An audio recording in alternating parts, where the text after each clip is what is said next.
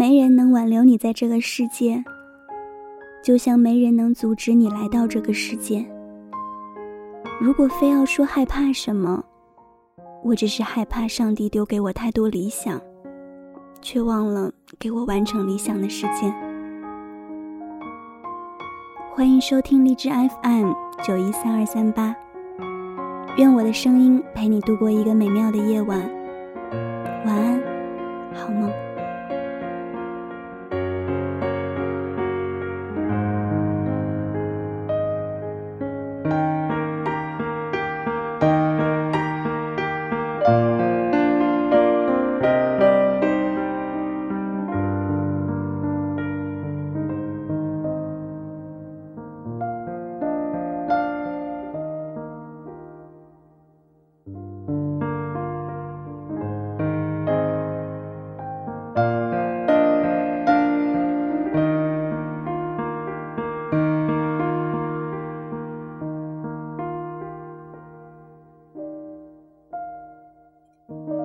那时，她并不是我的妻子，我甚至还没有想好应该如何向她求婚。每当看到别人将颇具创意的求婚视频发到网上，被万人点击羡慕的时候，我都会心怀怨念的喊一句：“妈的，又一条路被你们这帮孙子给堵死了。”中学时候，我们是同班同学，我曾把一封情书夹在书中交给他。那是一个星期五，全班大扫除，我擦玻璃，他扫地。两天之后，他给我写了一封长信，厚厚几页。我颤巍巍地躲进男厕所，小心翼翼地打开，但看了不到两页，就难过的将信投进了厕池，按下冲水按钮。他的第一句是：“我觉得我们年纪还小。”恋爱后，他告诉我，其实那封信后面写的是：“我对你有好感，但是能不能等我们毕业之后再恋爱呢？”高中的时候，我们分隔两个学校，并没有什么联系。高三时，他突然焦急地打电话给我，要找一份我们学校的政治复习资料。我装作文科班的学生走进了学校的图书馆，和管理员老师说：“我是文科十班的学生，我的资料丢了，能不能再买一份？”于是顺利得手。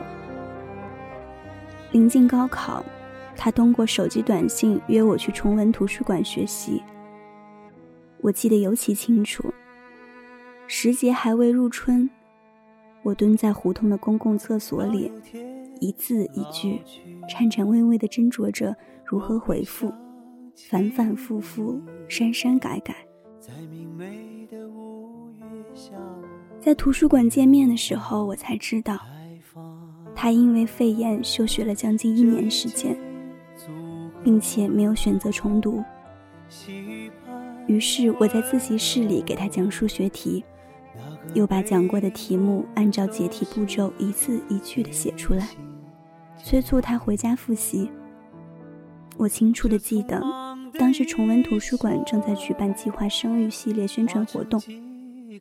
一位大妈走到我们跟前，将宣传单交给我们学习，上面赫然写着五个大字：“只生一个好。”在浩瀚的人，你曾飘向何处？就像两朵浪花，我们相遇后分开。高考之后，我们和很多人一样，阴差阳错的恋爱了。他一直骄傲着，不肯承认是他首先抛出的橄榄枝。我的记忆中，事情是这样的：他给我发来了一条短信，想问我一个问题。A 和 B 认识很多年，彼此有好感，但没有在一起，怎么办呢？我虽然脑子笨，但似乎嗅到了一些端倪，于是傻了吧唧的，竟然给她的闺蜜打电话，问到底发生了什么。不堪回首的傻气。但不管如何，高考后的那个假期，我和他去逛了未来的大学校园。我们相隔并不遥远。去参观他学校的文科楼时，看门的阿姨不让我进。我说我是他的行李，就是没有拉杆。我会想起你，在宁静的夏日夜晚，那一缕芬。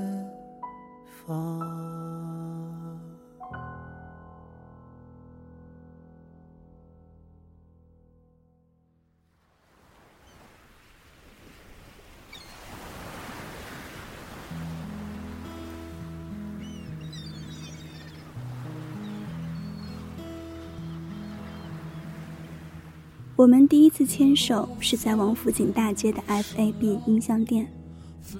当我们逛到了人迹罕至的国产 DVD 售卖区，我主动牵上了他的手。然后我们去了王府井的肯德基。她是个大大咧咧的姑娘，阴差阳错把可乐洒了一身。去卫生间擦衣服的时候，一个小女孩和她说：“姐姐，没事的。”我也撒过。我和父亲说，我恋爱了。父亲没说什么，只是问我是谁，然后点点头，嘱咐我好好学习。他和母亲坦白我们的关系时，我们站在首师大第二校区门口的公交车站上，迎着呼啸而过的汽车。我握紧拳头，屏住呼吸。我给他的第一个生日礼物是一条项链，那是我吃了半个多月的馒头和炒青菜，攒下钱和哥们儿去地安门市场买的。那条项链是柜台上一排二百元特价商品中的一个。实际上，四尺见方的首饰柜台，我和哥们儿一起足足转悠了半个小时，最终摸了摸钱包，叹了口气，发誓今后有了钱。再也不给他买特价商品了。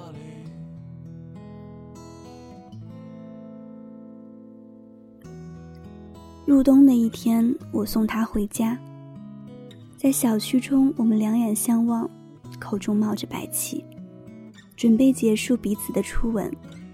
这个时候，一辆大卡车轰隆隆的开过，停在我们面前，灯光刺眼，从车上跳下来七八个年轻的小伙子。准备卸货。那时候我没有什么钱，省吃俭用攒了一点儿，加上凶猛的砍价，才给他买了九朵玫瑰花。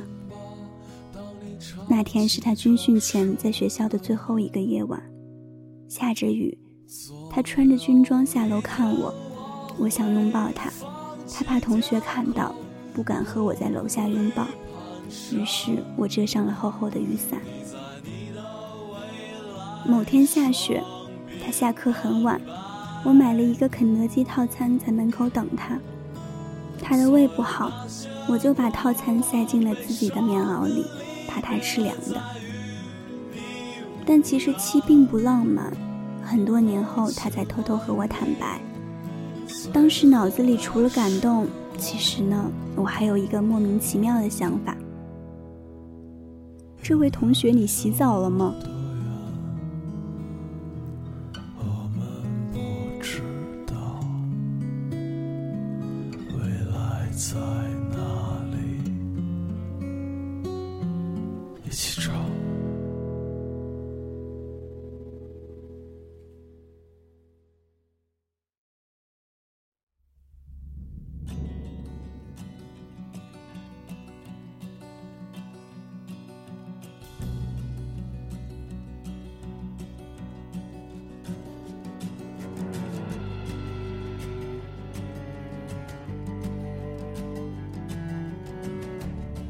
也是一次大雪天，我在魏公村的天桥上把他抱在怀里，他拍拍我的肩膀说：“挺冷的，咱们要不赶紧走吧。”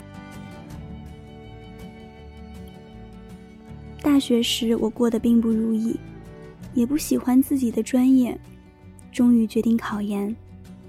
一年考研时光里，我经常失眠，脾气变得很坏，他却一直默默的容忍。考研前一天的傍晚，因为心理上的崩溃，我决定放弃。他打电话给我，彼此长谈了一个小时，我则在电话里大哭一场。最终，我听从了他的话，准备参加考试。大概是命运青睐，我被顺利录取。我至今记得他对我说：“改变你能改变的，适应你不能改变的，生活就是这么简单。”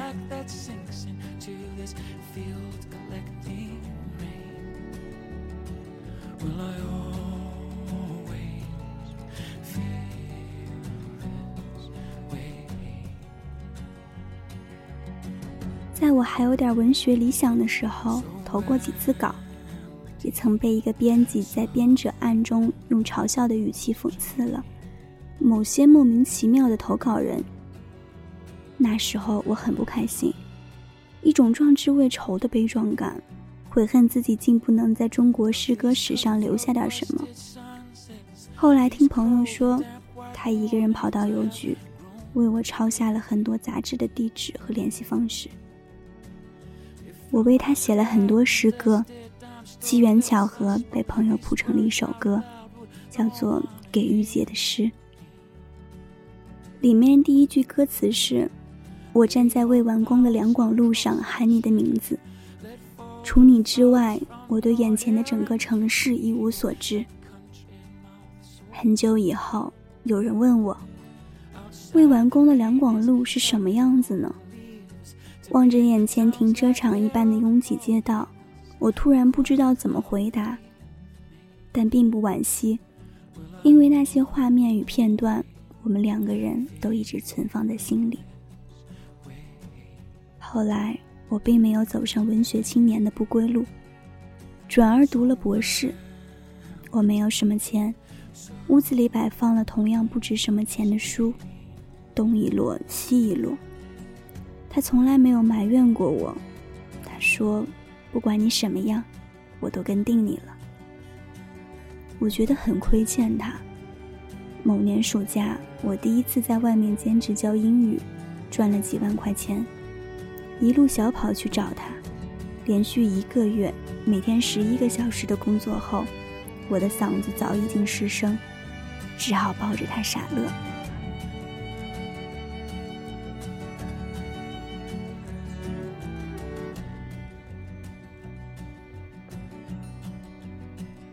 我们曾经设想过很多结婚的事情，我开玩笑说：“不如结婚那天我用自行车驮你吧。”他恶狠狠地看着我，说：“爱和你结，去找他吧。”有时候，我们的生活和动画片一样，起伏跌宕。他总把我说成反面的角色，他还喜欢阴险地点评别人的婚礼，然后和我总结经验。妻已通过可恶的司法考试，拿到律师证。我回到母校教书，整日读读写写。我不知道我们的未来会是什么样，我们会居住在什么地方，我们的孩子会叫什么名字。某天，他跑来搁置我，问我痒吗？我说痒。他说。我们快要进入到第七年了，于是我们无比恐惧地看着彼此。七年之间，我们的恋爱渐渐从相识时的怦然心跳，变成了不知不觉间的温暖，并且这种温暖也会不知不觉被我们忽略，甚至变成了难以免俗的平淡和偶尔的争吵。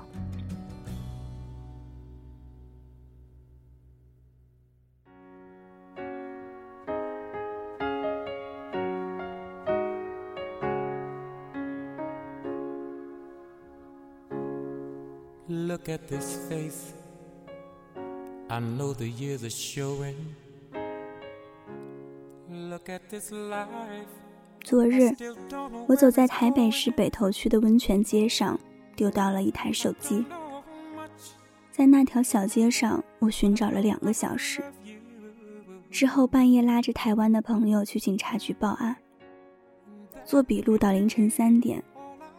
我大大咧咧到令人发指，光去年就丢了四台手机，以至于朋友不解我为什么单单为了这一台手机如此难过。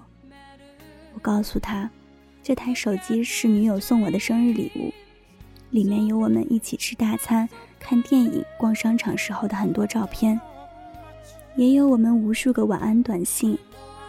每当想起这些，我就忍不住后悔的扇自己嘴巴。我在街上发疯似的寻找，却没有得到一点消息。半夜两点，他担心我睡不着，还在网络上等我，安慰我不过是一台手机而已。我也终于忍不住眼里的泪水，将实话向他全盘托出。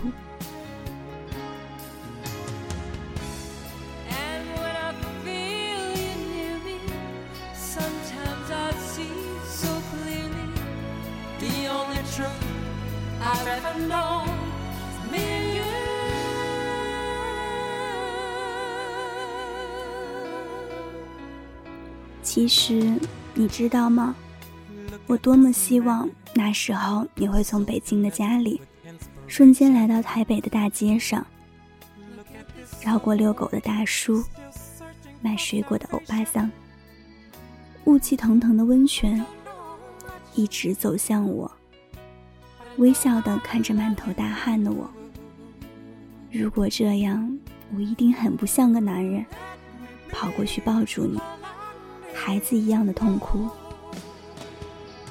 我们恋爱七年了，日子平淡的让我们对爱情甚至不知所措。谢谢这台丢失的手机，让我无比清晰的明白了，其实我是多么在意我们一起走过的路，在意我对你每个表情的收藏。我为失去这些过去的瞬间感到难过，失去你的笑容，就像我没有让你快乐过一样难过。玉洁，唯一让我感到欣慰的是，十天之后我回到北京，看见下班之后在公交汽车站等车的你，我一定要绕过买菜回家的大妈，绕过地下倒卖唱的青年，绕过西装革履的白领。冲过去抱住你，然后挠挠头，冒着傻气告诉你：“玉洁，我好久没说了，我爱你。”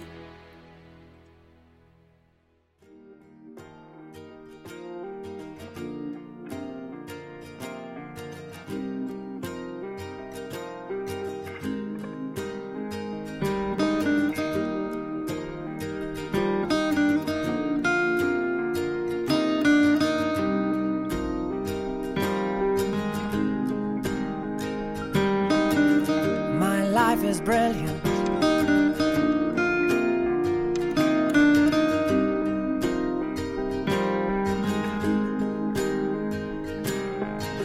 My life is brilliant.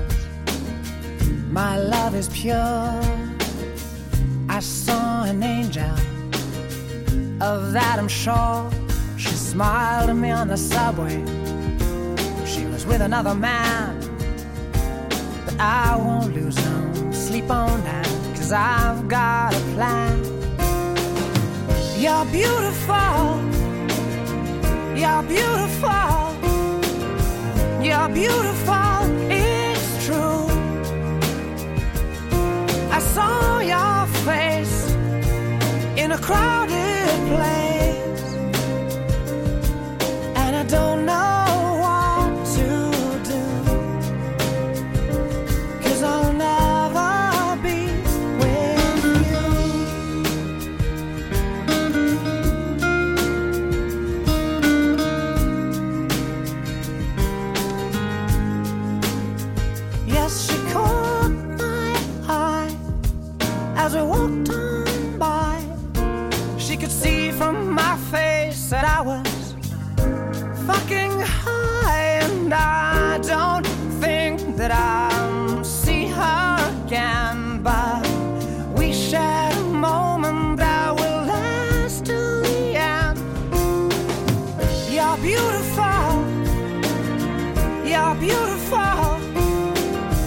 You're beautiful,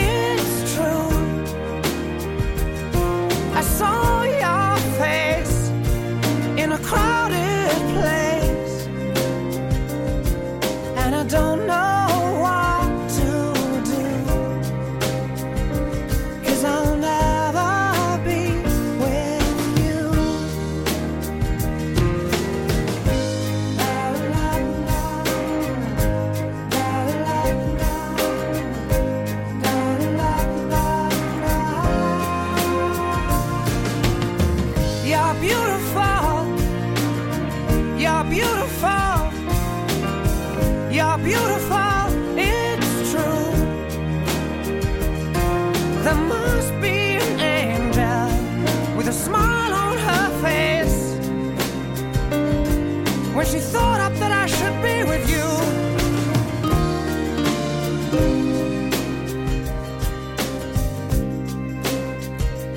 But it's time to face the truth. I will never